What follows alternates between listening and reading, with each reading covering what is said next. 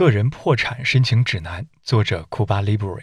一个你可能用得上，也可能用不上的预告。七月十六号，根据中国证券报从知情人士处独家获悉，个人破产制度将试点先行，下半年有望在个别地区启动试点。其实，个人破产制度从去年开始陆续有相关人士在提了。早在今年一月二十二日，就有报道称，最高人民法院正在推动出台强制执行法，推动建立个人破产制度，完善企业破产制度，并进一步完善联合信用惩戒体系，畅通救济渠道。眼看如果个人破产制度就要来了，这是不是意味着不用还债的终极法门来了？目前，关于个人债务，中国有民法通则规定，债务应当清偿，暂时无力偿还的，经债权人同意或者人民法院裁决，可以由债务人分期偿还；有能力偿还、拒不偿还的，由人民法院判决强制偿还。但是在现在的债务纠纷的解决中，还存在着很多问题。才看见腾讯新闻在二零一八年底的文章《个人破产制度要来了，欠债可以不用还》中就有过普及。根据最高院工作报告，执行案件中约百分之四十三的案件为。执行不能案件，即被执行人完全丧失履行能力，经检查确无财产可供执行，客观上不具备执行条件。即使法院穷尽一切措施，也无法实际执行到位。也就是说，当确实无产可执时，自然人债务执行便陷入僵局。这既无法解决债权人的诉求，也难以给个体债务人重新再来的机会。而个人破产制度申请，则会在一定程度上对这类完全丧失履行能力的破产人予以保护。这也就是在十三届全国人大二次会议上提出建立个人破产制度的建议的代表之一肖方胜说的：“个人破产制度能够将诚实而不幸的债务人从无休止的债务清偿当中拯救出来。”当然，关于国内的个人破产申请制度的具体细节，我们还无从得知，目前也只能从关于该制度的一些提案和国外的立法中找到参考。那么问题来了：一，谁可以申请个人破产？在美国，个人申请破产的现象已经很常见，具体的原因和情况却也都不尽相同。但是有一点很重要，那就是对信用的考量。虎嗅作者、法律界人士林华就表示，不少国外破产法立法例仅以经济状况作为申请破产的条件。如果中国设立个人破产制度，其实可以考虑适度限制失信人的申请破产权。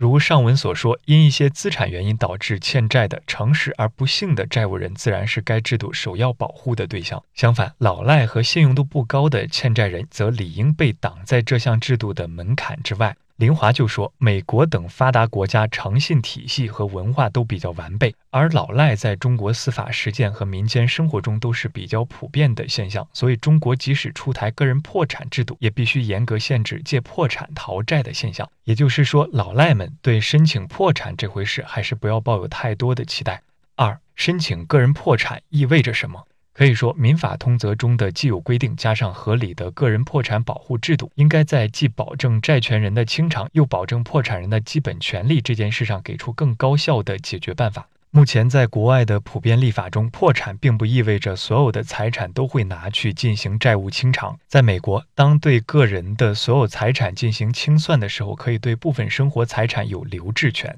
也就是说，被允许破产之后，破产人可以保留一些基本的生活用品以备生存。当然，前提是欠债人不能对自己的资产进行欺骗性的隐瞒和转移。而在宣布破产之后，虽然大部分的债务可以被予以豁免，相应的限制措施还是必不可少的。比如，对于可免责的债务，有的国家或地区明确规定以偿还部分债务作为免责的条件；有的则是对债务人在破产程序终结后的一段时间内的经济生活进行限制。上述才看见文章有介绍。而值得注意的是，国内目前已经有了限制出行、消费等经济行为的相关规定，而个人破产制度中如果出现类似的内容，应该会对这部分规定进行补充。林华也表示，个人破产制度的初衷是保护破产当事人，但保护也仅限于防止破产人永远陷入债务危机。破产人是在客观无法还清债务的前提下，完成尽力还债、限制消费等多项义务，并在法定期限后恢复正常民事行为能力。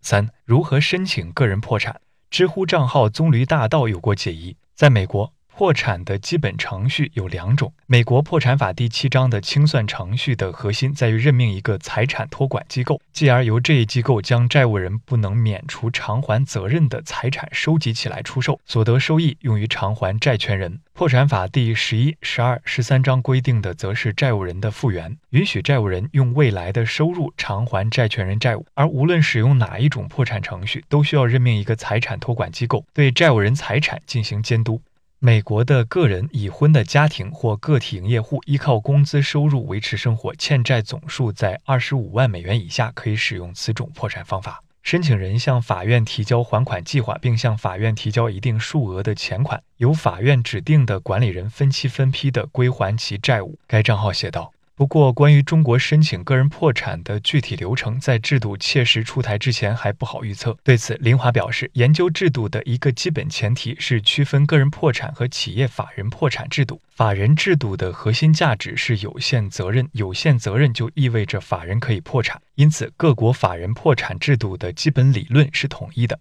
但就个人破产而言，从自然人是否可以破产，以及如何设置具体破产制度，都会和具体的社会文化以及经济发展特点相关，所以各国制度会各有特点。美国的破产法具体到不同的州规定，清算标准和执行情况也会有所不同。我觉得立法价值可能趋同，都是为了保护自然人在发生债务危机情况下的基本生存，但立法技术和具体操作肯定会有不同。林华说。虽然还未揭开面纱，但相信有很多背负巨额债务的人已经翘首以待这个制度的来临了。请收好这份个人破产指南，当然该还的钱还是赶紧还。最后，还是希望你并没有机会可以用到它。